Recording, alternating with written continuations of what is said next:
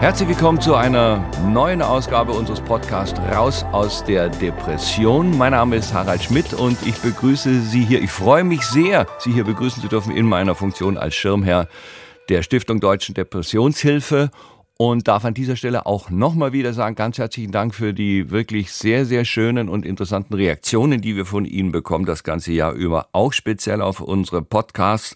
Da sind sehr viele wertvolle Anregungen dabei und heute haben wir ein Thema, das, ich will nicht sagen, mich persönlich betrifft, aber ich habe das sozusagen im Umfeld, in der Familie natürlich auch schon in Andeutungen wahrgenommen. Das Thema ist Zusammenhang Depression mit der Geburt eines Kindes, konkret des ersten Kindes. Und ich freue mich sehr über unseren heutigen Gast, die Journalistin und Autorin Barbara Vorsammer. Herzlich willkommen, Frau Vorsammer. Guten Morgen, Herr Schmidt. Ich freue mich. Ich darf Sie kurz vorstellen. Sie sind äh, Journalistin bei der Süddeutschen Zeitung. Wenn ich das richtig äh, in Erinnerung habe, ist Ihr Gebiet dort auch das Thema Familie. Und äh, genau. äh, Sie, Sie haben zwei Kinder, elf und sieben Jahre alt, sind Autorin des Buches Mein schmerzhaft Schönes trotzdem, ein Buch über Depression. Und das Buch beschreibt, wie Sie trotz psychischer Erkrankung leben. Und äh, das finde ich toll, nicht mehr drauf warten, sondern Sie fangen unmittelbar an, Ihre Pläne umzusetzen, Ihre Lebenspläne zu verwirklichen. Sie haben auch einen Text geschrieben, der heißt Liebe Magdalena, in dem sie ihrer Tochter die Depression erklären. In einem Brief sind dafür preisgekrönt worden, unter anderem mit dem deutschen Medienpreis der Depressionshilfe. Und äh, ich finde das Thema sehr, sehr, sehr interessant, nämlich Schwerpunkt Depression und das erste Kind. Vielleicht erzählen Sie mal kurz, seit wann Sie mit der Depression zu tun haben und inwieweit das eine spezielle Auswirkung hatte, als Sie dann Mutter geworden sind. Die Depression begleitet mich schon länger. Also ich hatte auch schon äh, mit Depressionen zu tun, bevor ich das erste Kind bekommen habe. Und die Frage, ähm, soll ich das überhaupt machen? Soll ich mich das überhaupt trauen, Mutter zu werden, trotz der Depression, die ich in meinem Buch zwar dann sehr klar mit einem trotzdem beantwortet. Zu diesem trotzdem habe ich auch ein bisschen gebraucht. Also da war ich nicht sofort. Ich habe äh, die ersten paar Jahre mit der Depression schon immer gedacht, ich muss das halt wegbekommen das muss halt weggehen und dann mache ich Karriere und dann werde ich Mutter und dann ziehe ich nochmal um und dann und dann und dann. Also so dieses Warten auf die Heilung, bevor man irgendwie was anderes macht, das war für mich schon lange so mein State of Mind. Und äh, es war dann mein damaliger Freund, jetziger Mann, der dann besser als ich gesehen hat, dass sich das vielleicht auch alles noch ein bisschen zieht. Und der dann gesagt hat, was willst du denn machen, wenn das nie weggeht? Was willst du machen, wenn du für immer Depressionen hast? Lassen wir das dann kriegen wir dann keine Kinder? Und die Frage hat mich total geschockt, weil ich dachte, natürlich geht das weg. Also ich muss nur noch ein bisschen Therapie machen und nur noch das richtige Medikament finden und ich garantiert nächstes Jahr geht's wieder. Und war dann echt so, habe hab ein paar Monate an dieser Frage gekaut. Und dann haben wir irgendwann gesagt, das probieren wir, das machen wir jetzt einfach trotzdem. Und er hat auch sehr klar gesagt, ich bin ja auch noch da und wenn, wenn das bei dir irgendwie, wenn das nicht gut läuft, wenn du eine, wieder eine Depression bekommst, dann bin ich ja auch noch da. Und dann haben wir das versucht, nicht nur versucht, wir haben dann ein Kind bekommen. Und es ging dann aber erstmal gar nicht gut, obwohl wir da so relativ fidel und wie wir gedacht haben, auch äh, durchdacht und aufgeklärt da reingestartet sind, hat es leider nicht gut funktioniert beim ersten Kind. Ich darf jetzt vielleicht nochmal sagen, selbstverständlich wird im zweiten Teil unseres Gesprächs dann äh, Professor Hegel eine medizinische Expertise geben über das, was wir jetzt äh, von Ihnen gehört haben und darf Sie auch an dieser Stelle mal ganz kurz herzlich begrüßen. Guten Morgen, Herr Hegel. Guten Morgen, Herr Schmidt und Frau Vorsamer. Und Frau Vorsamer, das ist ja ganz wichtig, was Sie uns da schildern, hat nichts zu tun mit dem sogenannten Baby Blues, den alle jungen Eltern kennen. Denn man wird ja im Leben doch auf vieles vorbereitet, aber im Grunde, was auf einen zukommt, wenn das erste Kind da ist, da steht man doch dann eigentlich ziemlich alleine da, oder? Also ich habe es zumindest so empfunden, ja. Also so diese Begriffe Baby Blues war mir alles nicht so ein Begriff. Ehrlich gesagt, äh, das hört sich jetzt ein bisschen sehr dumm an, aber ich wusste nicht mal so genau, was das Wochenbett eigentlich ist. Ich bin mit 29 Mutter geworden. Das ist jetzt, glaube ich, äh, im Allgemeinen nicht extrem jung, aber in so einer urbanen Akademikerblase war ich da schon sehr weit vorne dran, weswegen ich jetzt auch nicht viele Freundinnen hatte, die ich irgendwie fragen konnte, wie ist es denn so oder auch vielleicht gar nicht mal fragen, sondern wo man es einfach mitbekommt, vielleicht durch eine Schwester, Cousine, Freundin, ähm, hatte ich alles nicht. Deswegen war ich da schon äh, auf vielen Dingen planlos. Und was jetzt die Depressionen betrifft, habe ich halt gedacht, ich frage meine Ärztinnen und Ärzte äh, was man halt so macht. Und äh, da muss ich leider ein bisschen hart ins Gericht gehen mit den Ärztinnen und Ärzten, die ich damals hatte, weil die hatten einfach auch keine Ahnung. Also ich glaube, diese, dieser ganze Bereich zwischen Mutterschaft, Depressionen und auch Medikation, was geht, was geht nicht, äh, da ist meine Erfahrung, dass halt sehr viele Ärztinnen und Ärzte sehr schnell bei, sie dürfen halt keine Medikamente nehmen, Punkt sind. Da wird Herr Hegel wahrscheinlich später mehr dazu sagen, aber nach meinem Wissen ist es so nicht richtig. Das heißt, Sie haben vor der Schwangerschaft schon Medikamente genommen? Genau, ich habe Medikamente genommen, ich habe ein Antidepressivum genommen und bin dann eben auch ganz brav zu meinem Psychiater, meinem damaligen und meiner Gynäkologin gegangen und habe gesagt, ich würde jetzt gerne ein Kind bekommen, was muss ich denn jetzt machen? Und von beiden war die Aussage, na ja, dann setzen Sie halt jetzt ab und werden schwanger, wird schon schiefgehen. Und äh, dann haben Sie wieder angefangen, Medikamente zu nehmen, nachdem das Baby da war? Ähm, nein, habe ich erstmal nicht weil eben von beiden auch die Aussage war, durch die Hormonumstellung und vielleicht ist es ja dann, wird es dann ja auch besser. Also wir waren ja, glaube ich, alle drei, wenn ich uns mal so zusammenfassen darf, äh, noch gar nicht auf dem Punkt, das ist jetzt chronisch und das wird jetzt noch 20 Jahre dauern, sondern eher so, ja, vielleicht ist das eine depressive Phase und dann nimmt man halt mal ein Dreivierteljahr was und dann lässt man es auch wieder. Und deswegen habe ich abgesetzt und habe auch überhaupt nicht vorgehabt, danach wieder was zu nehmen. Ich habe ja auch gestillt und mein Psychiater war eben auch der Meinung, stillen und Medikamente, das geht auch nicht. Meinen Recherchen nach auch nicht richtig. Ähm, und deswegen habe ich keine Medikamente genommen, weder in der Schwangerschaft noch im Wochenbett noch in der Stillzeit. Und deswegen ging es mir auch sehr schnell sehr schlecht diese Zustände in der Elternzeit oder auch im, vorher schon im Wochenbett, dass man sich einsam fühlt, dass man überfordert ist mit der neuen Lebenssituation als Mutter oder auch als Vater, Schlafmangel hat, deswegen traurig ist und so weiter. Äh, das sind viele Zustände, die einer Depression in Ansätzen ähneln und wo dann da genau die Grenze ist zwischen, ich muss mich halt an die Mutterschaft oder an die Elternschaft gewöhnen und die hormonelle Umstellung kommt ja auch noch dazu und die Linie zur Depression, ich glaube, die ist nicht ganz klar, schwer zu ziehen. Sie haben ja dann äh, das große Glück, so wie Sie das beschreiben, dass Sie einen unglaublich verständnisvollen und äh, hilfsbereiten Mann an Ihrer Seite haben, der ja auch Journalist ist. Das habe ich ja. Ja, der seine Schichten äh, auch danach eingeteilt hat. Aber das ist dann in so einem Fall, muss man schon sagen, äh, zwar toll, aber es hilft Ihnen nicht in der Depression, ja? Nein, hilft nicht in der Depression. Äh, und plus, es, ist, es, es gerät auch im Alltagsmanagement an die Grenzen. Also der konnte natürlich auch nicht gleichzeitig Vollzeit arbeiten und sich um mich, um das Kind kümmern. Also das ist einfach zu viel für 24 Stunden. Es geht nicht. Der hatte die ersten zwei Monate Elternzeit mit mir zusammen. Das hatte ich mir sehr dringend gewünscht und, und er natürlich auch. Aber ich habe schon damals das Gefühl gehabt, ich traue mich nicht alleine. Ich muss die ersten zwei Monate brauche ich ihn Vollzeit an meiner Seite, sonst traue ich mich nicht. Und danach ist er aber halt auch wieder arbeiten gegangen, natürlich. Und ich war in, in, dieser, in dieser Phase dass ich eben allein zu Hause war mit einem Baby, das ich nicht verstanden habe und das mich nicht verstanden hat und schlecht geschlafen und die ganzen üblichen Dinge der Babyzeit. Ähm, ich bin dann ziemlich in den Aktionsmodus gegangen, habe dann alle meine, meine emotionalen Zustände mir irgendwie weg erklärt mit eben dieser neuen Lebensphase und habe gedacht, ich brauche halt Freundinnen und ich muss in Krabbelgruppen gehen und bin da ziemlich hektisch rumgerannt, um, um irgendwie Anschluss zu finden, habe den auch gefunden. Also ich habe tolle Freundinnen noch aus der Zeit aber irgendwie ging es und ging es mir nicht besser. Dann habe ich mich in meine Wohnsituation reingesteigert, irgendwie gedacht, in dieser zweieinhalb Zimmerwohnung in der Innenstadt, wo es irgendwie im Bad schimmelt, das geht nicht, wir müssen sofort umziehen, so schnell wie möglich. Und dann sind wir auch noch an den, an den Stadtrand gezogen, wo ich mich noch unwohler gefühlt habe. Also ich habe mich da, und im Nachhinein würde ich sagen, dadurch, dass ich schon längst in der Depression war, immer weiter ins, ins Loch gebuddelt, weil man ja, zumindest ist das meine, meine These, wenn man schon in der depressiven Phase steckt, vielleicht das nicht der richtige Moment ist, um irgendwelche weitreichenden Lebensentscheidungen in Richtung Umzug, Scheidung, ja. Hochzeit oder so treffen sollte, in der Hoffnung, ich breche jetzt irgendwas übers Knie, damit es mir endlich wieder besser geht. Ja, das, äh, da muss ich sagen, die Passage hat mir auch unglaublich gut gefallen. Äh, ich weise da auch mhm. gern darauf hin, auf einen tollen Podcast, den Sie mit einer Kollegin vom Bayerischen Rundfunk gemacht haben, auch zu diesem Thema und wo Sie erzählen, man hat Ihnen dann äh, bei einem Aufenthalt in der Klinik im Entlassungsschreiben bestätigt, dass Sie sich in regelrechten Hass ist nicht das Wort, aber es, es gibt eine, äh, eine Fachformulierung dafür, in diese neue Wohnung, auf diese Wohnung reingesteigert haben. Ja, also die ging in so auf. Mir wurde eine, mir wurde eine psychotische Fixierung ja. auf die Wohnsituation ja. Ja. bescheinigt und äh, stimmt halt.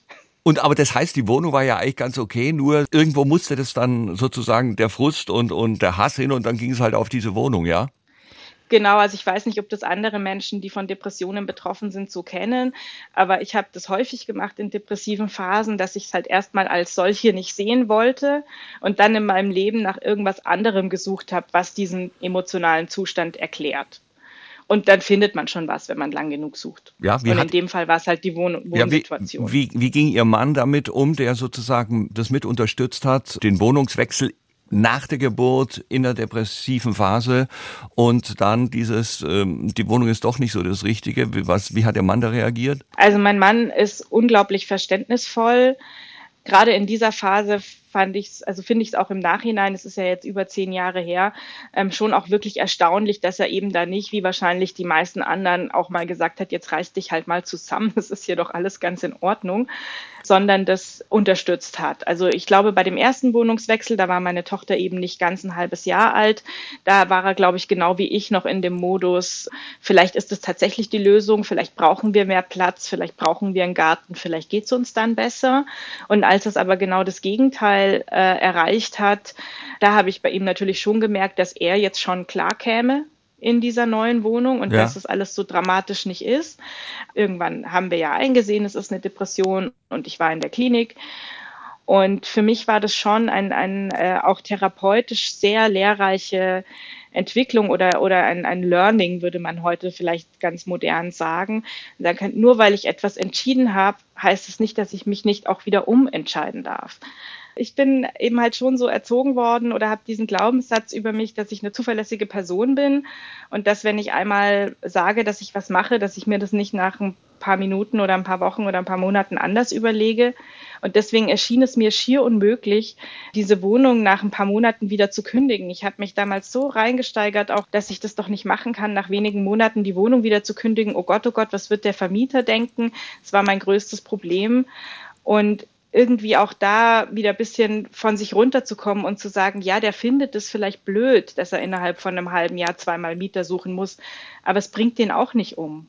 Und das ich, darf man schon machen. Äh, selbstverständlich. Und ich weiß, Sie haben es ja auch schon erwähnt, München ist ja nun ein Immobilienmarkt. Um zehn sieht einer aus, um halb elf stehen 40 Leute äh, die die Wohnung genau. haben wollen. Äh, stelle ich mir zumindest so vor, ja. Jetzt, Nein, so ist es auch. Also jetzt sagen Sie doch bitte, eine junge Mutter, eine wenige Monate alte Tochter. Wie sind Sie dann aus dieser depressiven Phase rausgekommen? Was hat Ihnen da geholfen? Also bei mir war es dann, bis ich dann endlich eingesehen habe, dass ich Hilfe brauche und dass ich wieder depressiv bin, war schon so schlimm, dass man nicht mehr mit irgendwie minimalinvasiven Maßnahmen da irgendwie was machen konnte. Das heißt, ich bin stationär in die Psychiatrie gegangen, wollte erst auf die Mutter-Kind-Station, da war aber kein Platz frei, aber die Oberärztin hielt mich schon für dermaßen gefährdet, dass sie gesagt hat, sie fahren nicht mehr nach Hause, auch wenn wir keinen Platz frei haben bei der Mutter-Kind-Station. Sie bleiben jetzt hier. Sie gehen halt jetzt erstmal vorübergehend auf die Krisenstation und soll ihnen jemand einen Schlafanzug bringen und die rufen sie die Oma an, dass die sich um ihr Baby kümmert so. Also das ging ziemlich knall auf Fall, weil diese Oberärztin einfach sehr deutlich war in, in ihrer Haltung, dass sie mich jetzt nicht mehr nach Hause fahren lässt. Ich wollte eigentlich nur mal nachfragen. Wie lange sind Sie dann da geblieben in der Klinik?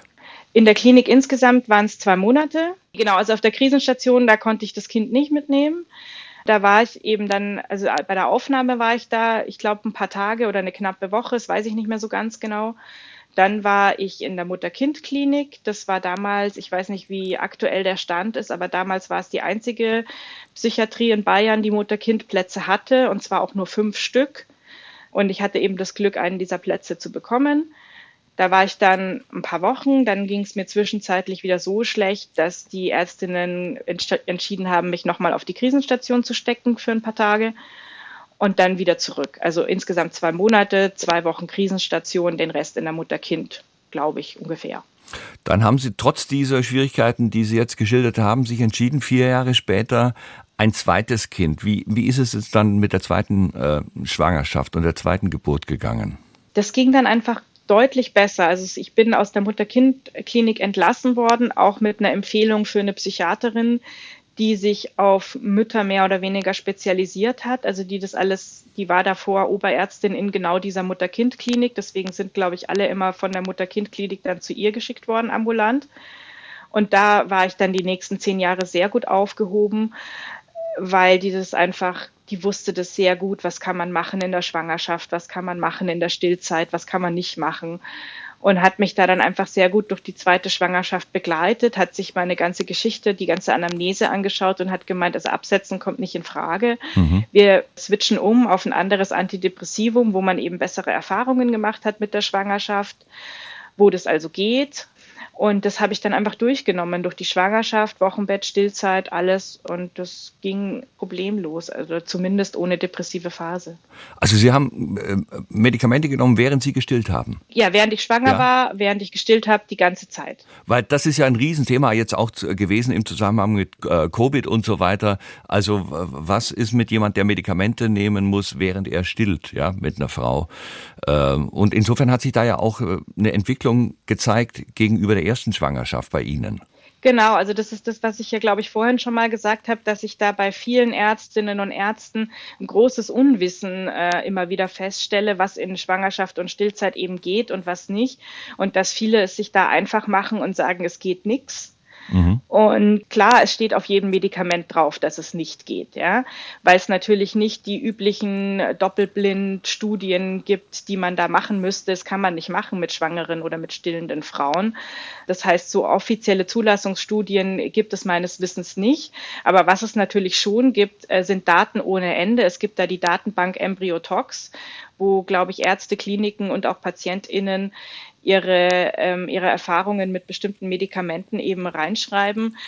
Und dann gibt es eben für manche Antidepressiva Daten von irgendwie 50.000 Schwangerschaften. Bei den Medikamenten geht es ja eben immer um eine, um eine Risikoabwägung. Also viele Ärztinnen sagen einfach, nein, es geht nicht, weil es die offiziellen Studien nicht gibt. Aber absetzen, alles absetzen und nichts nehmen ist ja auch nicht ganz risikolos. Das heißt, man hat zwei Risiken, die man medizinisch und psychotherapeutisch miteinander abwägen muss. Was ist mit der Patientin, wenn wir alles absetzen für zwei Jahre oder für anderthalb? Und was ist mit der Patientin, wenn wir es weiterlaufen lassen, trotz Schwangerschaft? Und das muss man abwägen. Das hängt davon ab, wie schlimm ist die Depression, wie stark sind die Wirkungen von diesem Medikament. Also das äh, müssen Ärzte entscheiden und ich wünsche mir da tatsächlich mehr Wissen in der äh, Psychiaterschaft. Sie haben ja eingangs gesagt, dass Sie momentan eine gute Phase haben. Halten die guten Phasen jetzt länger an als zum Beispiel vor ein paar Jahren? Ja, die halten wesentlich länger an, weil ich auch äh, eben ein bisschen eingesehen habe, dass ich nicht andauernd an den Medikamenten herumschrauben muss. Ja. Also in den in meinen Zwanzigern, als es so losging mit der Depression, war ich schon sehr der Meinung, dass das eine Phase ist und dass ich jetzt ein halbes Jahr Medikamente nehme oder vielleicht ein Dreivierteljahr und dann setze ich das wieder ab. Das habe ich auch andauernd getan und dann ging es vielleicht ein Jahr gut und dann ging es wieder los. Und meine Psychiaterin, die ich dann nach der ersten Schwangerschaft, nach dem Klinikaufenthalt hatte, die war da sehr klar und hat gemeint, wir schrauben jetzt einfach mal drei Jahre gar nichts. Sie nehmen das jetzt drei Jahre genau so und sie kommen nicht alle zwei Quartale zu mir und sagen, können wir nicht mal absetzen. Und das habe ich schon gebraucht, diese Klarheit, um zu sagen, nein, das habe ich jetzt vielleicht nicht für immer, aber zumindest im Moment chronisch. Und da geht man nicht andauernd ran und versucht, die Medikamente abzunehmen. Und das hat dann die letzten sieben Jahre sehr gut funktioniert. Mhm. Im Moment bin ich tatsächlich wieder in der Phase, wo ich äh, herumschraube an den Medikamenten, aber sehr vorsichtig und auch immer mit äh, sehr mit der Haltung, wenn das nicht gut geht, dann gehe ich wieder zurück zu meinen alten Medikamenten und nehme sie von mir aus für immer. Und herumschrauben heißt aber immer äh, unter ärztlicher Aufsicht mit ärztlicher Selbstverständlich. Begleitung. Ja. Das muss man, glaube ich, immer wieder sagen. Ne? Das ist einfach schon immer, es ist ja ein Zusammenspiel zwischen Arzt, Ärztin und Patient, Patientin, dass man sagt, ich, ich möchte absetzen und der Arzt oder die Ärztin sagt vielleicht, das können Sie gerade machen oder das können Sie gerade nicht machen. Und das hat sich für mich auch von meiner persönlichen Haltung, das können andere Patienten gerne anders sehen, aber nach der Erfahrung, nach dieser wirklich schlimmen Erfahrung vor zehn Jahren in der Klinik, gebe ich inzwischen meiner Psychiaterin, auch weil ich ihr sehr vertraue. Ähm, Im Zweifel sticht sie, ja. Wenn ich ja. sage, ich möchte so rum und sie sagt, ich würde andersrum, dann gehen wir andersrum. Ihre Kinder sind sieben und elf Jahre alt. Können Sie mit denen schon über äh, Depressionen sprechen? Ja, doch, also ich bin da relativ offen. Allerdings ist mein Credo im, im äh, Zusammenspiel mit Kindern und schwierigen Themen, ist, dass ich es ihnen jetzt nicht aufdrücke, sondern dass ich alle Fragen ehrlich beantworte, aber auch nicht mehr als das. Mhm. Also man muss den Kindern jetzt nicht alles erzählen, was es zu erzählen gibt, sondern beantworte halt die Fragen, die sich ergeben. Es gibt Fotos im Fotoalbum, wo ich mit meinem Babykind in der Klinik bin. Mhm. Und wenn die fragen, wo sind wir denn da und was machen wir denn da, dann erzähle ich das. Wenn ich Medikamente nehme, was ich jeden Morgen tue und sie fragen, was, was nimmst du da und warum, dann erkläre ich das auch. Was ich aber bislang nicht hatte, glücklicherweise, eben, das ist die letzte richtig dramatisch schlimme depressive Phase, ist eben glücklicherweise elf Jahre her, ist, dass ich so depressiv war, dass ich ihnen tatsächlich einen depressiven Zustand erklären musste. Mhm. Also ich hatte vor ungefähr zwei Jahren, als es so der, also der erste Pandemiewinter, der hat mich auch ganz schön gebeutelt. Da ging es mir ganz schön schlecht. Ähm, dann sind wir dann auch wieder hochgegangen. Da kam dann wieder Lithium dazu, weil es eben anders nicht mehr ging. Und dann war ich auch noch mal zwei Monate krankgeschrieben. Aber es war eben nicht so, so schlimm, dass es so furchtbar erklärungsbedürftig war. Also ich war dann halt zu Hause statt in im Büro, aber im Büro war man in der Zeit eh nicht, sondern im Homeoffice und was ich jetzt genau gemacht habe, während die in der Schule waren, wenn sie überhaupt in der Schule waren. Also es war nicht so erklärungsbedürftig. Die haben nicht viel gefragt und deswegen habe ich auch nicht viel erzählt. Aber wenn sie fragen, dann sage ich schon was. Frau Vorsamer, dann sage ich bis hierher mal ganz herzlichen Dank. Ich fand das sehr, sehr interessant. Ich glaube, dass das heute ein Thema ist, was äh, enorme Reaktionen bei den Hörerinnen und Hörern hervorrufen wird. Sie bleiben bitte dran. Sie sind auch herzlich eingeladen, äh, sich noch weiter in das Gespräch einzuschalten. Ich äh, frage jetzt mal Professor Hegel, den ich noch mal kurz vorstellen möchte. Es ist wahrscheinlich nicht mehr nötig, aber vielleicht die eine oder andere heute doch zum ersten Mal dabei. Professor Ulrich Hegel ist der Vorstandsvorsitzende der Stiftung Deutsche Depressionshilfe, verfügt über langjährige Erfahrung in der Behandlung psychisch erkrankter Menschen und hat außerdem die Senckenberg-Professur an der Klinik für Psychiatrie der Goethe-Universität zu Frankfurt am Main inne. Nochmal guten Morgen, Herr Hegel. Guten Morgen, Herr Schmidt. Und äh, ich weiß nicht, wie es Ihnen ging. Für mich war das enorm interessant, was wir heute Morgen gehört haben. Ähm, wenn Frau Vorsamer beschreibt, dass sie die Depression nach der Geburt lange nicht erkannt hat, dass sie für sich selber Gründe entwickelt hat, woran es vielleicht gelegen haben könnte, wie kann man die, die äh, postnatale Depression und den Babyblues, der ja fast so ein, so ein Lifestyle-Thema ist, wie kann man das äh, zuverlässig auseinanderhalten?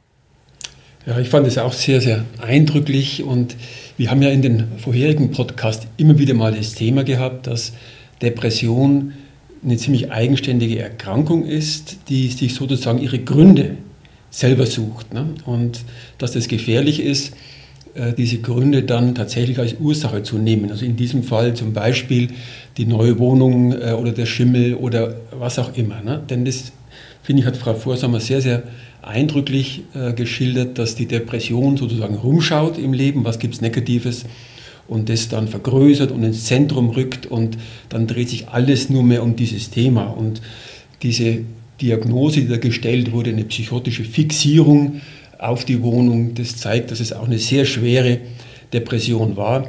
Ähm, Frau Vorsummer, wenn Sie noch äh, in der Leitung sind, ich denke, das Leiden, das hat man jetzt gar nicht so gespürt, aber ich weiß von den vielen Patienten, die ich gesehen habe, die so eine wahnhafte Depression haben, wo ja, die Gedanken so ins Negative abdriften, dass auch Laien merken, dass das eine Erkrankung ist. Das geht ja mit immensem Leid einher und Sie haben das eigentlich sehr tapfer jetzt äh, irgendwie gar nicht so sehr durchscheinen lassen. Das muss man aber auch sagen, dass es immenser Leidendruck ist, wenn man so eine schwere Depression hat. Und das zu erkennen, wenn man da drin steckt, das ist wirklich nicht leicht. Frau Vollsammer, ich glaube, Sie wollten was sagen? Ja, also der Leidensdruck in dieser depressiven Phase, die meine bislang schwerste war, 2011, 2012 nach der Geburt meines ersten Kindes, der war schon extrem. Also ich kann da heute vielleicht recht aufgeräumt drüber reden, aber damals war das wirklich so schlimm und auch diese Fixierung auf die Wohnung.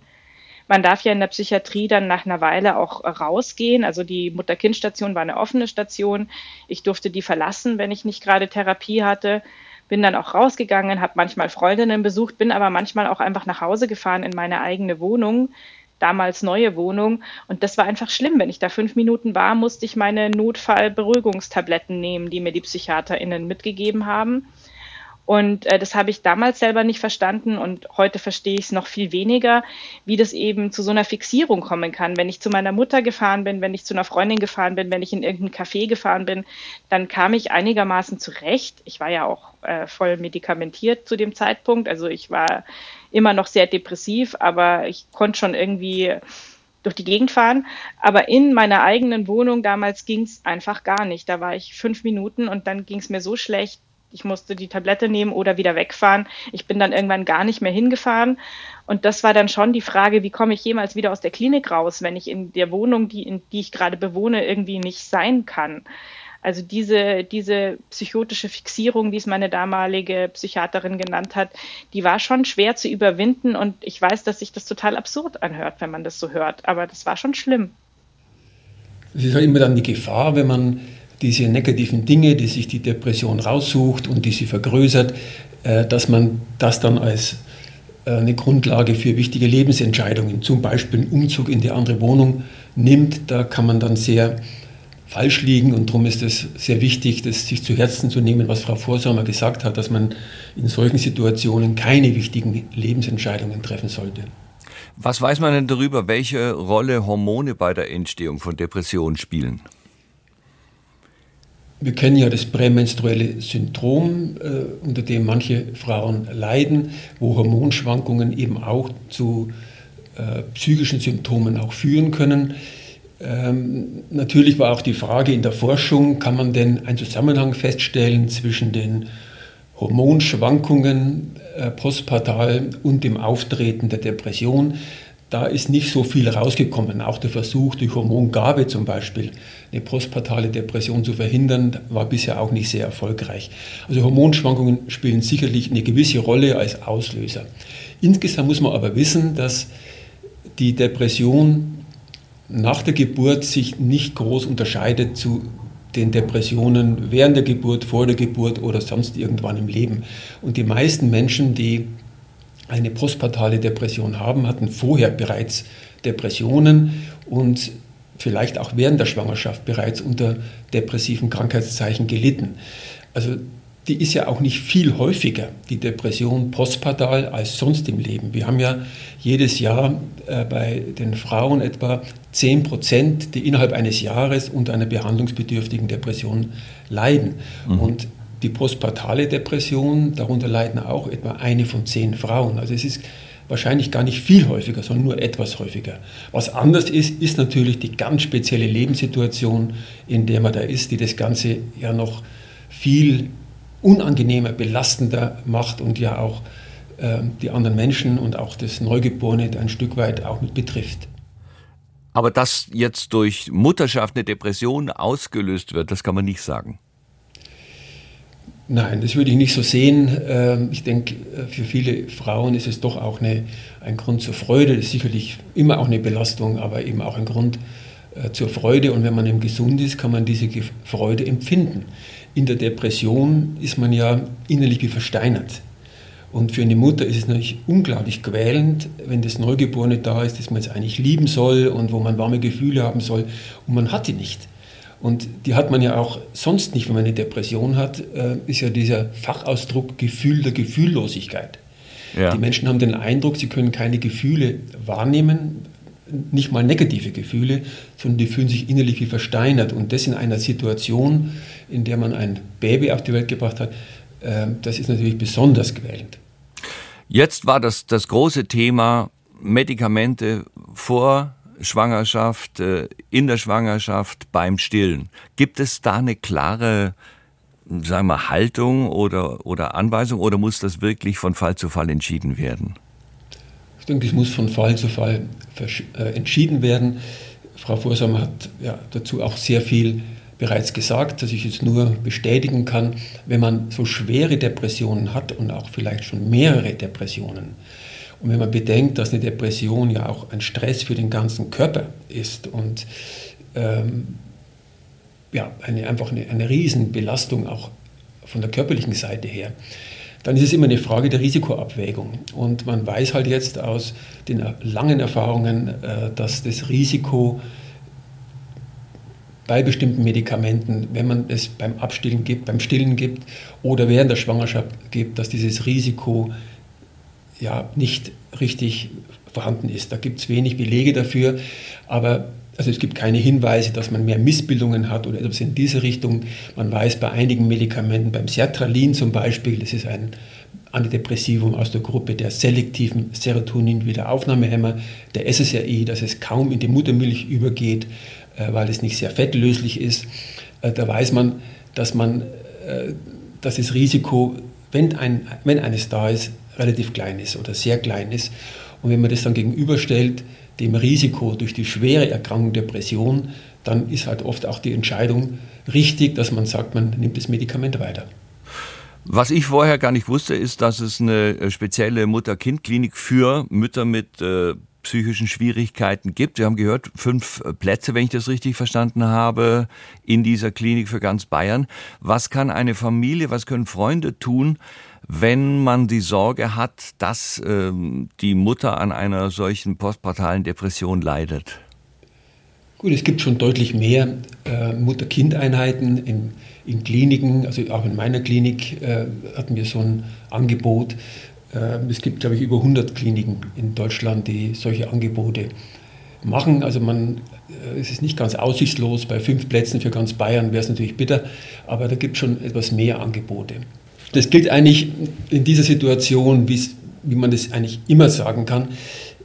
Bei einer Depression, die Angehörigen, die Freunde sollten sich informieren.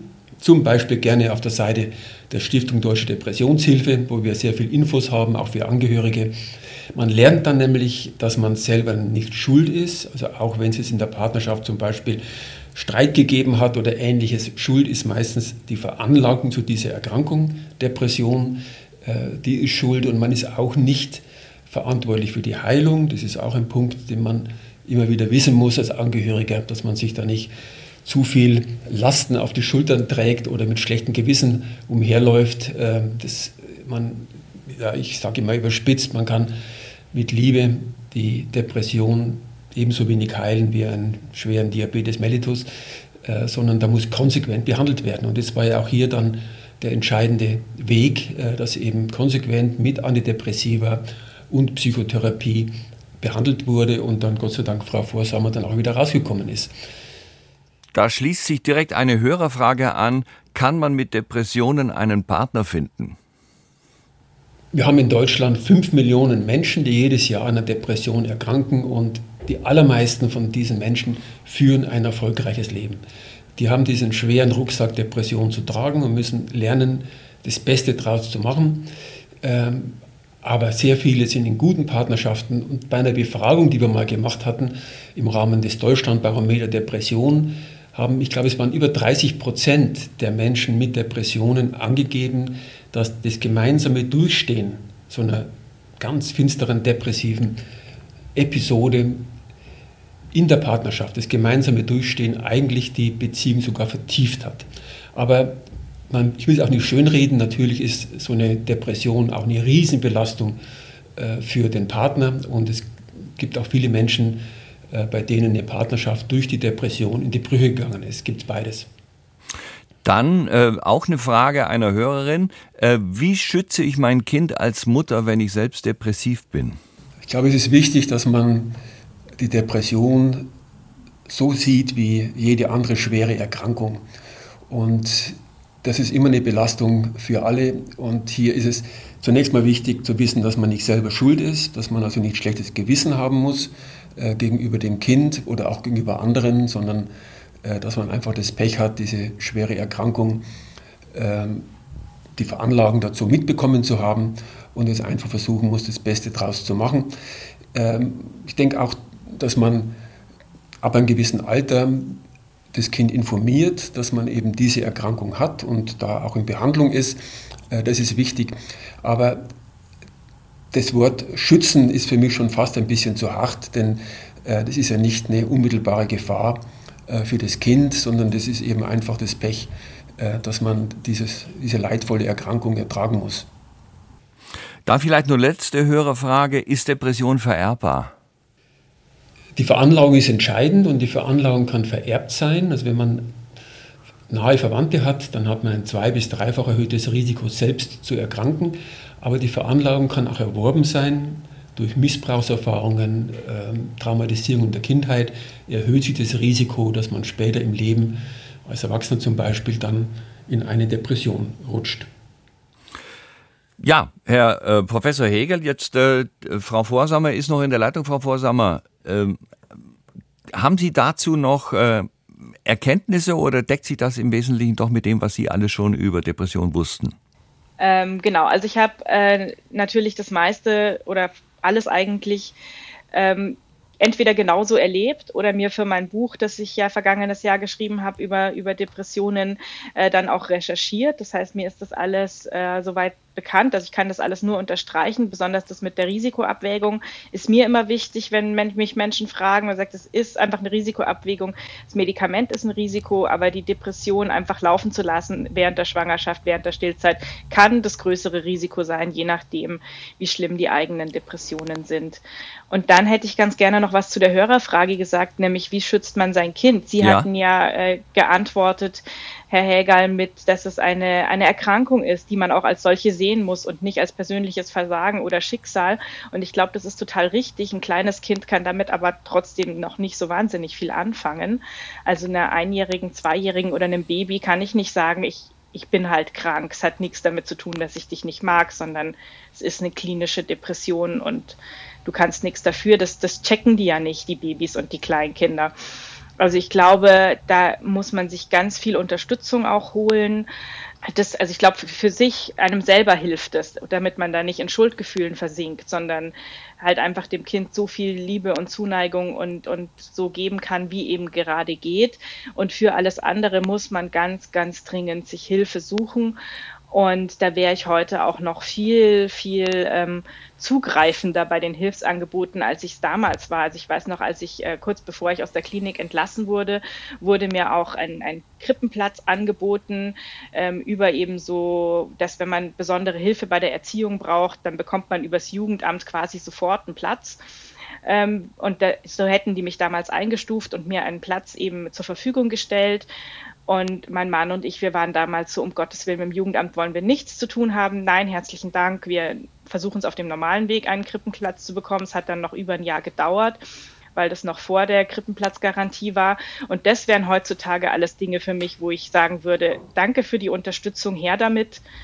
Und da würde ich auch alle anderen Betroffenen ermutigen, da das wirklich auszunutzen, was einem das Hilfesystem bietet. Das ist nämlich gar nicht so schlecht in Deutschland. So, Frau Vorsammer, das ich, war, Entschuldigung. Vielleicht kann ich da noch ergänzen ein bisschen, ja. weil mir ging es eben auch darum, dieses schlechte Gewissen rauszunehmen, als ob man sozusagen ein Risiko für das Kind wäre, sondern dass man äh, das möglichst versucht, sachlich zu sehen. Man kann auch noch sagen, Sport ist etwas, was ähm, hilfreich sein kann, äh, auch äh, um mit vielleicht leichteren postpartalen Depressionen umzugehen. Also das kann man einbauen, da gibt es auch Studien, die das zeigen, dann gibt es auch digitale Psychotherapie-ähnliche Programme, äh, die ja, eben wie bei der sonstigen Depressionsbehandlung ähm, auf der kognitiven Verhaltenstherapie aufbauen. Ähm, wir bieten dieses iFight Depression Tool ja kostenlos an von der Stiftung. Da kann man sich auch etwas unterstützen. Und dann ist ganz entscheidend natürlich die, den sozialen, das soziale Umfeld zu aktivieren, wenn man ein gutes hat, dass man einfach Entlastung und Unterstützung hat. Und wenn man das nicht hat, neben dem Jugendamt ist noch der sozialpsychiatrische Dienst zu nennen, an den man sich wenden kann.